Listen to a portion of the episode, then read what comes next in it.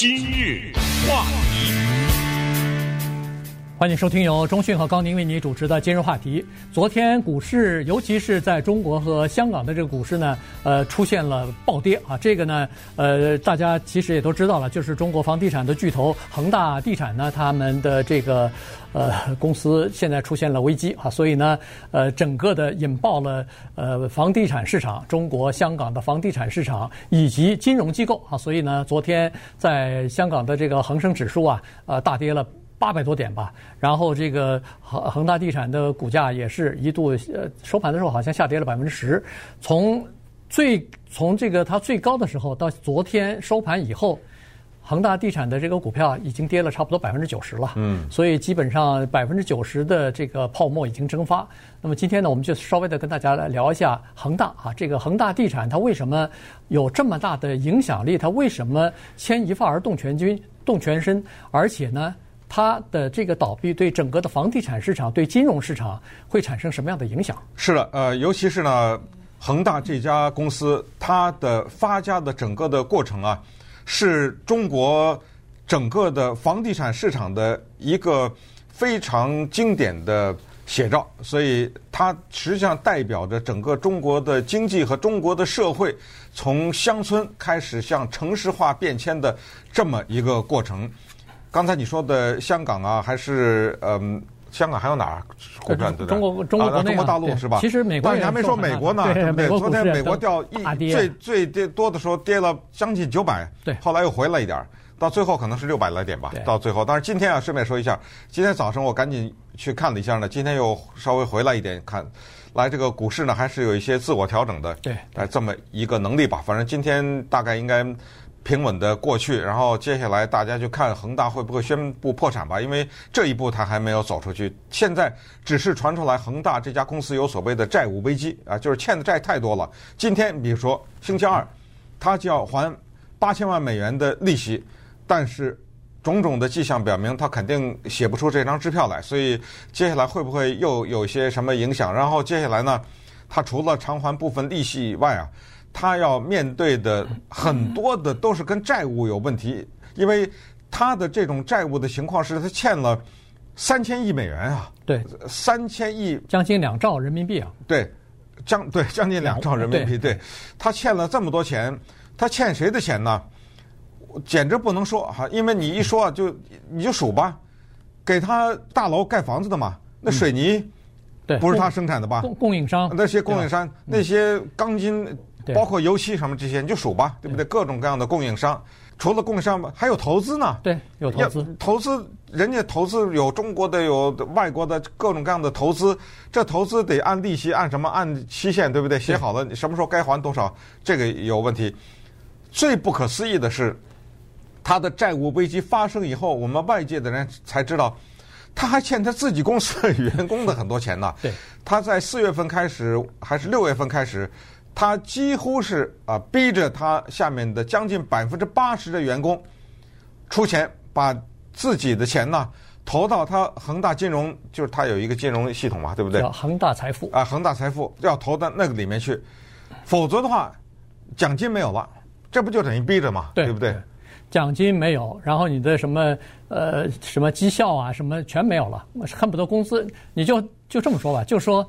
言外之意，你如果不投资的话，你不把你自己的钱来救公司、买公司的这个恒大产品的话，那你就等于没工作了。呃，就就到了这种程度了。所以，而且还有定额的，不是说我想投多少就投多少，它有一些定额的。呃，它不是什么千八百块钱、一千一万，不是的。对，我们看到的有上百万人民币的都有，基基本上都是几十万起跳了。对，人用那个美金算也都是什么十万、二十万美金啊，然后。那员工没钱，没没钱没关系啊，你找你家人借啊，你找银行去借呀，借了以后投到我们这个恒大财富里边去。当然，当时他把恒大财富的这个包装成一个叫做高收益的这么一个投资产品，呃，那么呃就是。你投给我，比如说你到银行买投资理理财产品的话，百分之三，我到买给我卖给我，我我给你百分之六啊。嗯。所以当然我是具我具体不知道是给员工是多少钱的这个回报，但是实际上是一个比较高的回报。所以这些员工呢，当时也就无可奈何。同时可能也抱着一种侥幸心理吧，然后就开始这个借大借，很多人都借了钱，从亲戚朋友、借从父母那儿，或者有的人干脆就从银行借钱了。借了钱以后，交给恒大。那么其实这个恒大的现金流不足的问题，就是因为恒大财富它到期了，要还这些本金和利息的时候。还不出来了，嗯，一下子有九亿三千四百万，好像九亿四千万吧，这个钱还不出来，但是这还是冰山一角。后来再一了解，说是他们发行的这个恒大财富的钱大概有四百亿人民币左右，四百亿人民币，这个对任何一家公司来说都是一个非常大的数字，但是在恒大这个他所欠的那个一点九七。万亿人民币的这个欠款，就是债务当中，四百亿只占他债务的百分之二左右。哇哦！所以我们看看，就是这么一家公司啊，可能要是没有他的债务危机，外界的人还不怎么知道呢。就是中国以外的人，但是知道这是一个优质产品啊，知道它的呃楼盘，嗯嗯，这个中国好多城市都有啊，是，但是国内的人是到处可见了，就是恒大几乎是一个家喻户晓的公司。但是我是说海外可能很多人还不怎么知道，但是唰的一下，现在变成了这么一个，确实是哈。全球的经济挂在一起的时候，居然撼动全球的股市的这么一家公司。刚才为什么说在中国国内几乎是无法躲避？呃，恒大二字，一说恒大，我有点突然想到，你 你可能不知道啊，有一种香烟，香烟嘛啊，对对，天津的是吧？那个跟他没关系啊，那个那个是有老好不知道有没有上百年，但反正一九四几年还是二几年就有的那么一个香烟啊。过去我还抽过这个恒大恒大牌香烟，对，但是那跟他没关系啊。恒大呢，它。这个企业啊，它伸得很开，当然这个是对的啊。就是一个公司，当它的财务累积到一定的程度，它给它分开哈，这多元化发展，多元化发展这是没错的。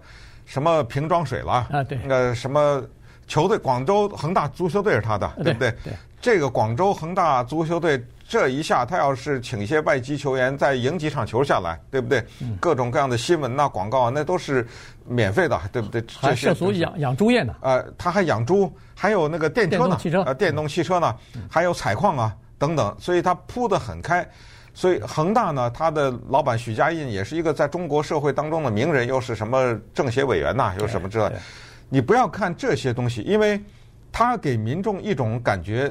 这种感觉是这样的，就是这家公司，首先他的老板如果他是人大或者他是政协委员的话，那么这样的话，他各种各样的人脉，他在整个社会当中各个环节的涉足，以及他的财力，人们本能的想，没钱能买得起足球队吗？足球队都是上亿的呀，对对不对？没钱能玩电动汽车这个游戏吗？电动汽车那背后是多少钱啊？采矿啊什么之类的哈。所以呢，这就是相应的，就一是换得了老百姓的信任。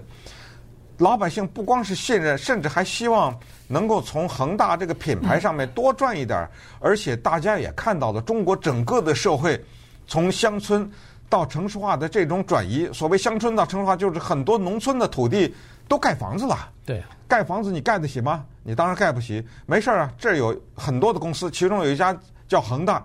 他把这块地给弄下来，弄下来以后他盖。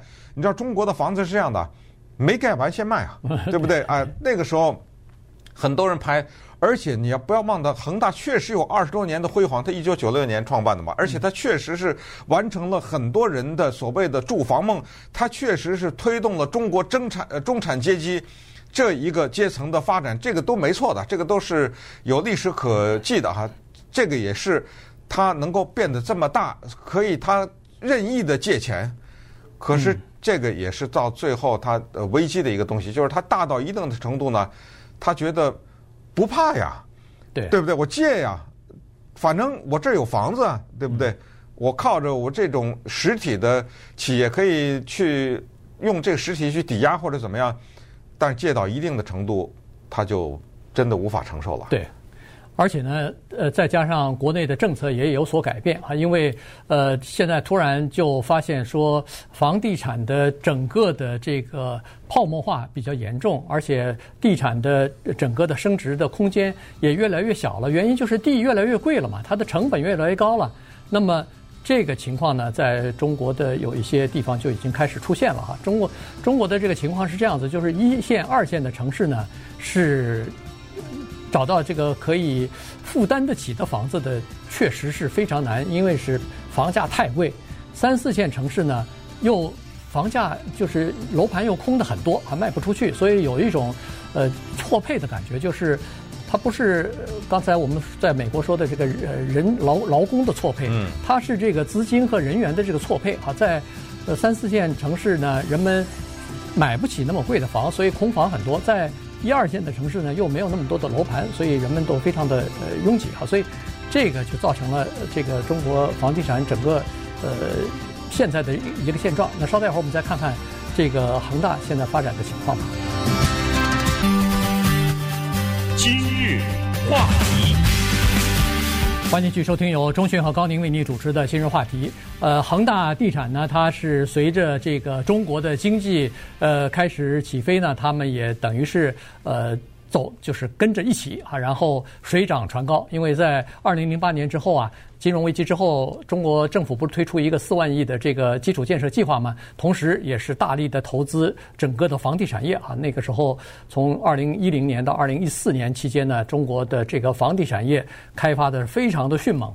再加上在那个时候呢，就是有钱你就可以拿到地，拿到地你就可以去批项目、去盖楼盘，然后去卖楼盘啊。当时在中国大陆，尤其在这个一二线的城市，我记得当时在上海也是这样子哈。只要开一个楼盘，它还没盖好呢，刚开了一个楼盘，画出图来了以后，它就可以开始卖楼盘了。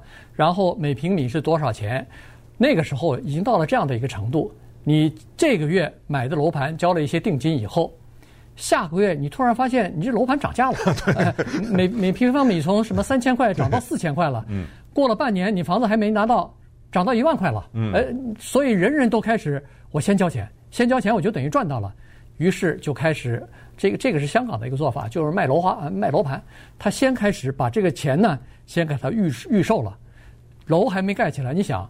供应商的钱他不会付的，他会压到最后再付，呃，包括建筑商的这个钱他也不会付的。那个时候是要求建筑商自带费用去帮人家建楼，建楼的所有的费用你建筑商要自己先付掉，预付掉，然后你再跟恒大地产或者其他的最后的开发商再去结账去。所以在这种情况之下，他拿到的预售的楼盘的每一分钱都可以用来再投资，都可以用来。做抵押再去贷款，所以这样呢，它这个负债率越来越高，呃，这个周转当然也越来越快。可是他拿到地的这个机会就越来越多，因为手中有大量的现金嘛。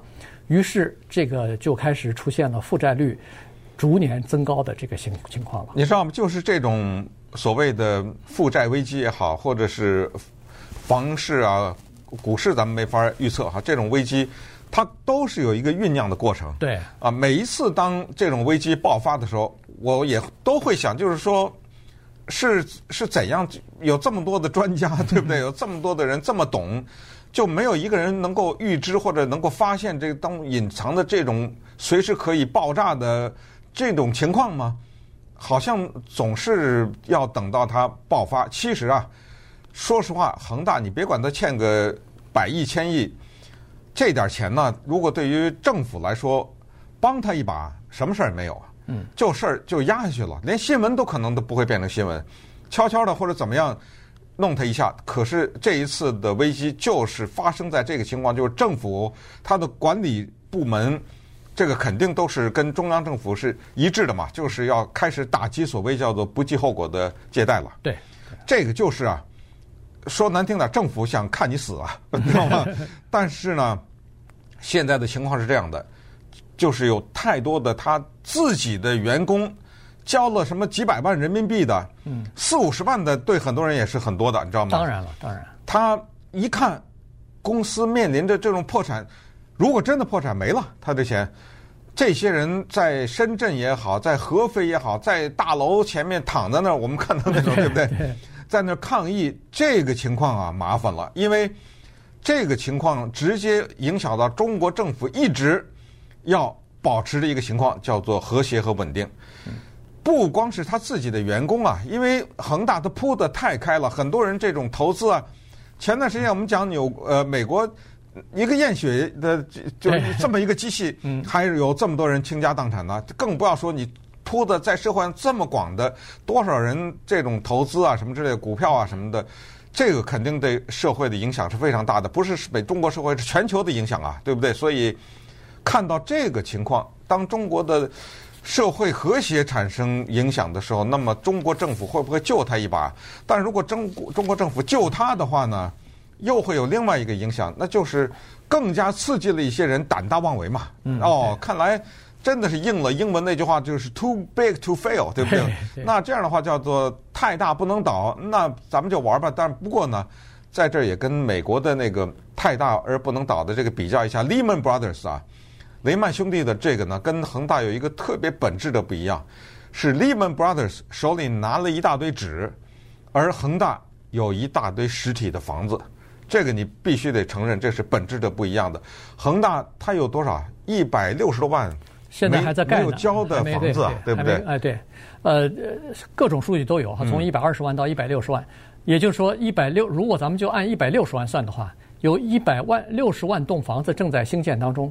如果恒大倒的话，这一百六十万的房子不就成烂尾楼了吗？不就成没资金了吗？现在已经很多都停下来了，因为呃，施工方也好，供应商也好，一听，哎呦，这个恒大可能付不出钱来了，我有他还欠我好好多亿呢，那我不能再再贴钱进去了，贴钱进去等于打水漂了。等他一宣布破产，我这钱找谁要去啊？所以很多地方都开始停工了。那么恒大现在也开始。把这些没有完的、没有盖完的这些楼盘，他把那个等于是看看能不能够让出去。这就就是说，呃，你如果是承包商的话，你可不可以买啊？你买去，你把那个所有权买去，然后你接着盖完，然后呃把这个房子再卖给就是人家交钱的人，你再让人家住进去，这样就减少他。未来的投资了嘛？但是听起来挺合理的啊，对，因为那个房子在那站着呢，尽管盖了一半，但是我将当我卖给你的时候，我就压的比较低了嘛，价格等于在你的危机当中你捞了一把嘛，对不对？关键就是他要打多少折扣卖的问题，对不对？因为在这个这就等于是救火车，你家的房子在烧的时候，你说我要卖里头的东西，但人家就在想我能抢出多少东西来，没错，或者你要卖多少，我才觉得我合算。呃，他的那个电器就是。电动汽车就是这个问题啊，他在卖啊，没人买，为什么呢？因为大家都知道，我多等一天，你就会降一天，对不对？我看你能撑到什么时候？哎，等你实在忍不住的时候，你超低的时候，那时候这些人就像鲨鱼一样的扑上来了，没错。他那个电动汽车这个故事也是，呃，其实显然已经公司有这个现金流的问题了，所以编了一个，我我是认为他。进入到一个新的领域当中呢，就开始又可以框一些钱吧，又可以去获得一笔这个流动的资金。你看他样车还没出来，什么都还没出来的时候，它在中国股市和香港股市都上市了，而且变成好像市值好几千亿港币的这样的一个电动汽车公司了。现在当然一下又跌了百分之九十啊，或者百分之九十五都跌掉了。所以，呃。这就是这么一个，就是说一个大的公司，它如果能编出一个比较好的故事来，它就可以吸引一些投资人给他投资。那么他这个东西呢，呃，就要看他的能力了。许家印显然是有能力能拿到这些钱的。那现在问题就在于他，呃，在礼拜六的时候，他们旗下的一些子公司都已经说了，我们可以把实体让出来了啊，然后什么楼盘呐、商业楼啊、什么停车场啊。呃，这些东西大家都可以谈，然后比市值还给你打个折扣呢。我看有的是打七点二七点二折，有的是打什么五点四折，反正根据你不同的地点、不同的这个用途，这些地产呢都可以。呃，如果你愿意的话，就可以接手。嗯，但是这个里面呢，我们就是密切的关注着它发展，因为外国的投资者啊，七十四亿美元砸在他身上的。这七十四元呃七十四亿美元，如果他宣布破产的话，我们也知道，当一个公司要是宣布破产的话呢，我们在盘点它的债务的时候，随便说吧，就是说一个人家他要是破产的话，那他们家里墙上挂那张画，可能要对什么之类，对不对？你就得卖嘛，对不对？你家里这家具，那么这个时候这种投资是排在比较后的，可能恨不得是排在最后的，就是外国这种投资，所以。为什么对国际产生影响，让这些人呃非常的紧张，就是这个原因，就是整个的我们看到了一家公司二十几年的辉煌，见证了中国的社会的转型，但是呢，也是由于它变得太大，而且再加上它整个的管理和经营方面的理念，以及这家公司和中央政府的关系呀、啊，对不对？你看看马云，对不对？你看看滴滴等等这些的情况。连马云前滴滴都没有到他这样的危机啊！马云没导致全世界的股票这么个跌法啊，对不对？没错，没错。呃，滴滴啊什么的都被中央政府来监管啊、整治啊是之类的，也没有到了这个程度。所以这个呢，就是特别明显的一个迹象，就是中国这种特殊的体制的国家呢，当政府做出某种决定的时候，它直接的对中国的经济、中国的社会和全球的经济的这种影响。所以关键的就是。现在全世界都在看中国要不要救他一把，中国要不要救他？我现可以说现在没人知道哎。对，你觉得呢？我觉得救的可能性比较小。哦。呃，但是呢，我最后最后咱们不知道啊，因为呃，在去年不是有这个呃中国海航和中国呃另外一家是什么安安安安邦吧，安邦信托什么的。呃，也出现这些问题哈，就是呃经营不善的问题。后来最后政府倒倒是都救了，但是那两家是叫做国企，那两家是或者是叫央企哈，所以呢，呃政府必须要救他们。呃，可是这个恒大地产它是一个民营企业啊，呃，然后呢再加上中国大陆现在的这个政策就是对房地产呃市场的打压，因为政府啊过去多年来一直想要抑制房价的上涨，但是一直。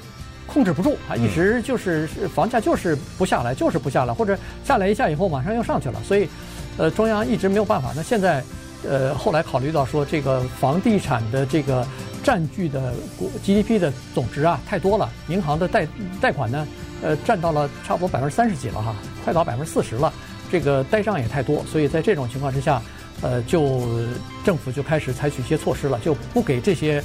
呃，银行更多的资金，更多的这个血液了，让他们流通了，再加上房地产市场的呃这个萎缩或者说是呃低迷，已经开始出现了这个转折的信号了。于是，在这种情况之下呢，呃，我觉得可能恒大是第一个呃爆出这个雷的一个房地产公司哈，按呃民营的房地产公司。但是昨天呢，在呃，香港上市的另外一家，好像是江西的一家，也是房地产公司，下跌的幅度据说比这个呃恒大还要多呢啊，所以也可能是不是也有什么信号说这家房地产公司大概也是出现了现金流的问题。